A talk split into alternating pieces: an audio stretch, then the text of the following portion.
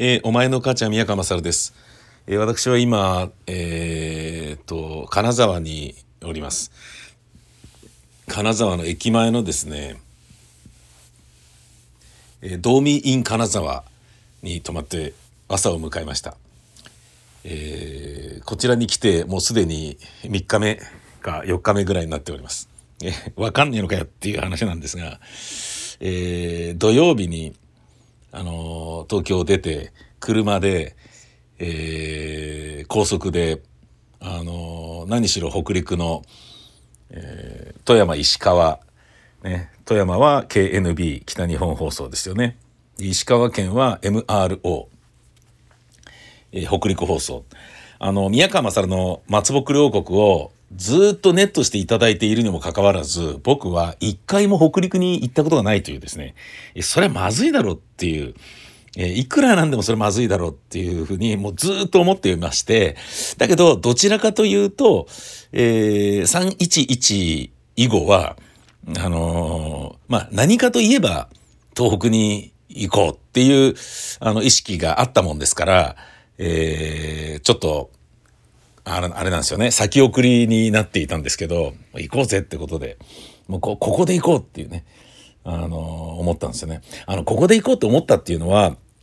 去年のね10月に、えー、ちょうど今ぐらいにあのー、スペインのバルセロナに行ったんですよね。でその時はあのー、えっ、と東京のキー局でやってるラジオレギュラーが終わることがもうはっきりしてたんですけど終わるって分かっててるからじゃあ来年でいいかなと思ってたんだけど終わるんだからこそえー、ね、その、律儀に働かないで休み取って えー、バルセロナの試合見に行った方がいいだろうぐらいな感じで、休みをもらって、まあ、あの、えー、前から言ってたんですよね。今年の、えー、どっかでスペイン行かせてもらってもいいですか？みたいな、録音に変えてもらうことできますか？ってスタッフに言ったら、全然大丈夫ですよ、つって言ってもらえていたので、あのー、言ったんですよね。で、それは、イニエスタが意外と早くスペインのバルセロナのチームを辞めて神戸に行くっていう、あ、意外と早いなっていうふうにななったので、33歳のメッシも、もしかしたら俺もう辞めた、辞めるみたいに、パッと辞めちゃうかもしれないなと思って、ちょっとドキドキして、メッシのプレーを生で一度も見ていないで、えー、しまうというのは、このバルサファンとしてはいくらなんでもないだろうと思ったので、行くっていうふうに決めたんですね。で、あ、見てすげえもうなんかね、ルイス・スアレスの、あの、バイスクールシュートを見れたりとかね、えー、鬼のような理不尽なメッシのドリブルとかも目の当たりにして大熱狂で声がカピカピになったんだけど、ラジオで喋ってるわけじゃないのに声がカピカピになるって何なんだっていうぐらい、あの、試合で大盛り上がりを見せたんですよね。カンプノーという、あのところでね。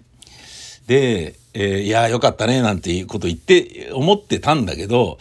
で翌年つまり今年あのコロナでいきなり無観客試合になってリーガも中断しでメッシは辞めるとか辞めないとかいう話になっちゃっていや言っといてよかったっていうのがあったんですよね。でやっぱ無理してでも行かなきゃダメなんじゃないかっていうふうにそこでもう強く思ったわけですね。で今回もまあ要はだから一期一会ということなんでしょうかね。えー、あ、ちょっとここいけるなと思った時に、んちょっと仕事的にちょっときついぞ。肉体的にもちょっときついぞ。でも、行っちゃえっていうことで、えー、出てきました。あの、いろいろと来てからですね、電話でフォローする仕事の あの、連絡とか結構いろいろあったりなんかして、うわ、大変だなみたいなのがあるんだけど、まあ関係ねえやと。えー、もう来てしまえばこっちのものさってことで来たんですよね。あの、よかったです。これで、なんだろう、ようやく肩の荷が下りたというかね。あの、富山県の皆さんに聞いていただけている、石川県の皆様に聞いていただけている、宮川勝の松木両国、パーソナリティの私が、一回も行ったことがない後ろめたさというものが、とりあえずなくなる、肩の荷が下りるっていうのが、何しろいいなっていう、そんな感じだったんですが。で、えー、まず僕はじあの車で行って本当はね晴れたらバイクでと思ったんだけど、えー、土曜の夜にねあの台風があったからここでバイクで行くのってあアンポンタンなんじゃないかって思ったんで車にしたんですけどね、えー、車で良かったですね。途中雨降ったりもねしたしね。でね車だとえっ、と、キャンプ用品を積んでいるっていうのがあったので、途中で、あ、キャンプできんじゃねって思って、1泊目は、えー、変なね、変なっていうこともないな。富山駅の意外と近くの、えー、上司公園の近くかなあの、スナックがいっぱい入ってるビルの3階が、えー、ホテルになってて、えー、これね、どういうことなんだろうな、みたいな、ちょんの間みたいなことだったのかな、昔は、とかね。あの、スナックでお姉ちゃん口説いたらここに呼び込ますみたいな、そういうことだったのかな、とかね。いろいろ考えさせられるような、すごいあのなんかね、今となっては、なんかね、錆びれたお店があんま入ってない、えー、ビルの、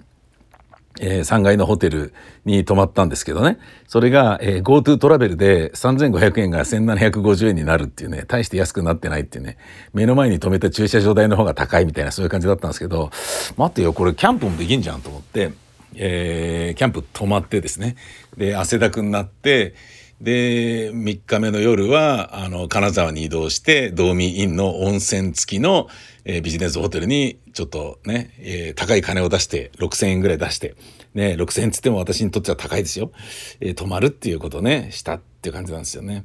あの、ラジオを当然ね、車で移動している最中にずっと聞いてるんですけど、やっぱね、あの、地方には地方の名士がいて、発見があって面白いなっていう感じでした。富山県の KNB の北日本放送は高原慶の、えー、5時間耐久ラジオっていうのがあってね。長くて長くて答えられんがや。っていう、えー、サブタイトルがついてて長くて長くて答えられんがって答えられんだから答えられないっていうのは、えー、なんだ？答えら答えるなーってあの仕事辛くて答える答えるわっていう言い方をするから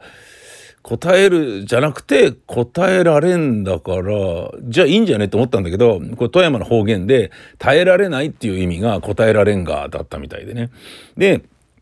まあ高原さんはあの、えー、枠をねワイドの、えーと、スタジオやってる側なんですけど僕が発見したのはアレマ玉井さんがですね面白くてですね あのー、外、外出しのね、入り中をやってるおじさんなんですけど、マジシャンの人らしいんだけどね。うん。で、入り中だからやっぱ集中してるじゃないですか。そこで面白いことを喋ろうってのがあるでしょ。で、高原さんも、あの、多分面白いだと思うんですけど、スタジオだからやっぱ脇が甘いわけですよね。その濃密に面白いことをね、どれだけ密度濃く喋るかってことを考えてないですし、ね、60何歳で5時間ね、やってるってなったらね、あの、で、しかもそれをね、耐久ラジオとかいうようなタイトルになってるってことは、ねそんなに大変でもないんじゃねえかって俺なんか思うんだけど、しかも週1でしょって思うと、大沢優里さんの朝から昼までやってたのを毎日やってたあの人って本当なんかわけ、もうロボットなんじゃないもうわけわかんねえよみたいな。ラジオマシンなんじゃねえの？みたいな。ラジオアンドロイドなんじゃねえの？みたいな、そんなことさえも思うぐらいな感じなんですけどね。えー、まあでも60回ってやってるときついのかな？わかんないけどな。うん。あれまあ玉井さんがね、ちょっと面白かったんですよね。あとはね、やっぱりあの、地元のね、アナウンサーがやってる番組とか、あの、なんかね、えー、結構いろいろ面白いのがあって、良かったなっていうのはありましたね。そしてね、ドキドキするのはね、この流れの中で、俺の番組が出てくるのかと思って、出てきた時ちょっと恥ずかしいっていうね、あ、俺俺、これ俺みたいに思うんだけど、恥ずかしいっていうね、そんな感じでしたね。僕はあのーえっ、ー、と、関越の、えー、乗り口の、えー、近くに住んでるんで、えー、大泉から乗って、えー、関越自動車道でビューって来るんですけどね。あのー、関越乗った瞬間に奥歯の詰め物が外れるっていうことがあり、ポロッつって取れて、えーっつって、まだ、え、羽生にもついてないのに、えー、ここ、えーと思って、僕はですね、これでも途中で詰め物を直すために群馬とかで下車するのも違うよなと思ったので、とりあえず行ったんですけど、富山に着いてすぐに、えー、降りて、魚津市の歯医者に行ったっていうね。まず、初北陸なのに最初に行ったのが歯医者っていうね、そういう感じでしたね。土曜日に出てるから、明日日曜でやってねえんじゃねえのと思って、今日中に直したいと思って、えー、歯医者さんに行くっていうですね。で、えー、と、診察カード一応作りましたねみたいなこと言われて、ああはい、みたいな。えー、っと、どういった感じで、みたいな。ちょっと詰め物直してほしいんですけど、はい。一応これ書いて、一応これ書いていただいていいですか？みたいな。一応っていうのは何かとつくっていうね。あの、今まで重い病気したことがありますか？とか、手術したことありますか？とか、アレルギー何かありますか？とか。一応もう歯の詰め物直すためだけに来てんのに、そのなんかね、予備、あの、尋問とかアンケートの方が長いっていうね。そんな感じでしたね。で、その後、能登半島をぐるりと回り、えー、千里浜渚ドライブウェイっていうね、有名な、あの、車で砂浜走ることができるところに行って、で、バイクでね、はやぶさとかが、わーいみたいな感じで来てんだけど、これもうね、週刊バイク TV とかでおなじみの、あの、場所なんですけど、はやぶさとかがフラフラしててちょっと面白くて 意外とみんなここ走るのは大変なんだなみたいなことがちょっと分かったりね、えー、してそこ行ってで世界一長いベンチは、えっ、ー、と、ギネスブックに載ったらしいんだけど、スルーして、千枚田行って、能登島行って、で、えー、氷見線沿いにある、えー、天原市キャンプ場に一泊し、そこ1円もかからないので、で、あの、キャンプの時はね、あったかくして、えー、あの、上着もね、こう出してじゃあ寒絶対ね北陸だから寒くなるから夜は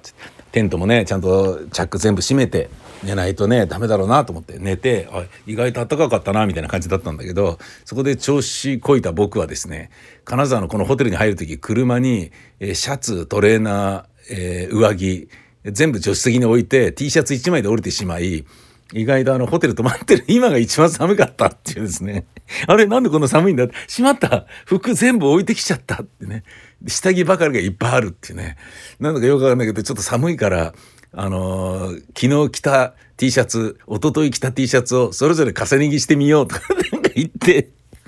T シャツを3枚着て 過ごすっていうね。何がやりたいんだかわかんない。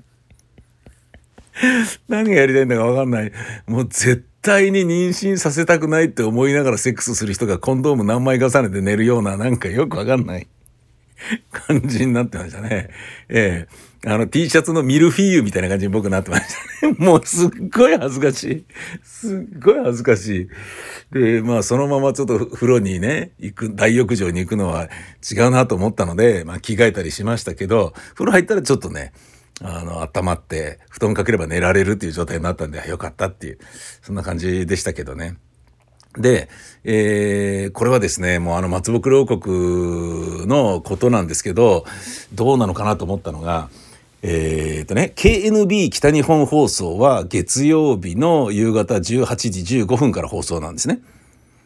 だけど、えー、北陸放送 MRO 石川県の放送局では日曜日の10時30分からの放送なんですね。で、作ってる放送局は TBC ラジオで日曜日の夜11時20分から放送なんですね。で、作ってる放送局がやっぱ一番最初に出すっていう風にしたいんだと思うので、そういうことが理由だと思うので、えー、日曜日の放送？あ、違う、えっと、TBC ラジオが月曜日の11時20分なんだ。で、えっと、日曜日とか土曜にネットしていただけてる放送局が多いのですけれど、それは月曜日に TBC ラジオで放送したものを6日遅れで、えー、放送するっていう形の、つまりネットになってるわけですよね。だけど、この改変から富山県の KNB が、あ、月曜だ。ん？あ、そうだ、月曜だ。月曜の夕方18時15分からになったために、えー、一週間後にすると、ほぼ、ほぼほぼ一週間になってしまうから、その日の23時20分にキー局である TBC ラジオで流れるやつをそのまま放送っていう風になってるんですよ。ということは、えー、僕が日曜日に石川県で聞いた放送の、えー、翌日月曜日に富山県で聞いた放送は内容が違うんですよね。富山県で聞いた方富山県が今日本最速で松木両国がオンエアされてるんですよ。で1日ずれてるだけで、えー、片や石川県はあの6日遅れの放送で片や富山県は本家のキー局の TBC が放送するよりも先に放送されるっていうことになってるわけですよね。でこの月曜日と日曜日の間のところがえっとなんかね、えっと、日付変更線というかねグリニチビレッジ天文台っていうかねなんかあのー、すすごいことになってるんですよね。でそれは北陸の あの皆さんの中でまあこんなねどうでもいいような30分の録音番組に関してねどうこう目くじら立てる人はいないと思うんですけどそんなのどうでもいいよって感じなんだけど石川県の人が「ちょっと待てよ」と。なんで富山県はねあのもう本家よりも早く放送されて本家から6日遅れのものをうちが放送してるんだみたいなことってあんのかなみたいなことってあるわけねえよなって思ってたんだけど金沢に来たらですねちょっとそれがねほんの少しだけ心配になったんですよね。人がよく言ってたなっていうことを思い出したんですよ金沢の佇まいを見て。すごい街ですね金沢は。兼六園もあればもうなんかすごい小京都と言われてるだけあってすごい厳かだしねえ茶屋街もいっぱいあってすげえぞって感じになってるでしょ？あの金沢の人が石川の人って言われるのを嫌うっていう話を聞いたことがあるんですよ。石川と言わないでほしい。金沢の、金沢と言ってほしいというね。他の石川の他の場所と一緒にされたくないみたいな。だから京都の人が関西の人っていう一括りで言われるのを嫌うの嫌い京都府民と京都の人と言ってほしいというのとほぼ同義なんじゃないだろうかとそういうプライドがあるらしいよっていうのは僕前からずっと聞いてたことがあるんですよ金沢に関してはね。あのそれが来て分かったんですよね。あこんなすげえ場所なんだと。えー、まあなんかもうななんだろうなありとあらゆるものがもうもう1日2日では見て回れないぐらいいろんなものがあるし兼六園とね21世紀美術館だとか上司公園だとかもういろんなものが密集しててお年寄りでもねタクシーでその辺まで行けばブワーッと歩いて香林坊だとかなんだとかってもう大抵のところ行けるしすげえぞと思って。あで、駅もね、もうなんかすごい巨大基地のようなね、すごいところだったから、あ、これはもしかしたらと、えー、金沢の人がね、その、もし、わかんないですよ。俺が風雪のルフで見聞きした誤った情報であるとは思いますけれど、プライドが高いということであるならば、ちょっと待ってと。なんで、ね、富山の人たちが、俺たちよりも先にあの、松木両国聞いてるんだよ。冗談じゃないみたいな、ね、えー、ことを、ちょっとだけ心配したんですけど、考えてみたら、その心配はいらないですね。ここまで、あのちゃんとしてる人たちであり、本当にそれがそのようにプライドが高いのであるならば、こんな番組に 固執するわけないっていうね。こんな番組どうでもいいっていうね。そういうふうに思うだろうななんつうこともちょっと思ったりしたんですよね。えー、今日はですね、あのー、えー、と時間があるので兼六園行ってで21世紀美術館が開いたら21世紀美術館行って俺ちょっとね無料再生のね資料館ちょっと行きたいなと思ってるんですけどねそこを午前中にちゃちゃっと回って東京に帰るという予定でござる。えー、よかったらですねあの宮川勝の松木両王国えー、タイムフリーとか、エリアフリーとか、ラジコでね、聞いていただければ、地元の方は、あの、ラジオで聞いていただけたらというふうに思います。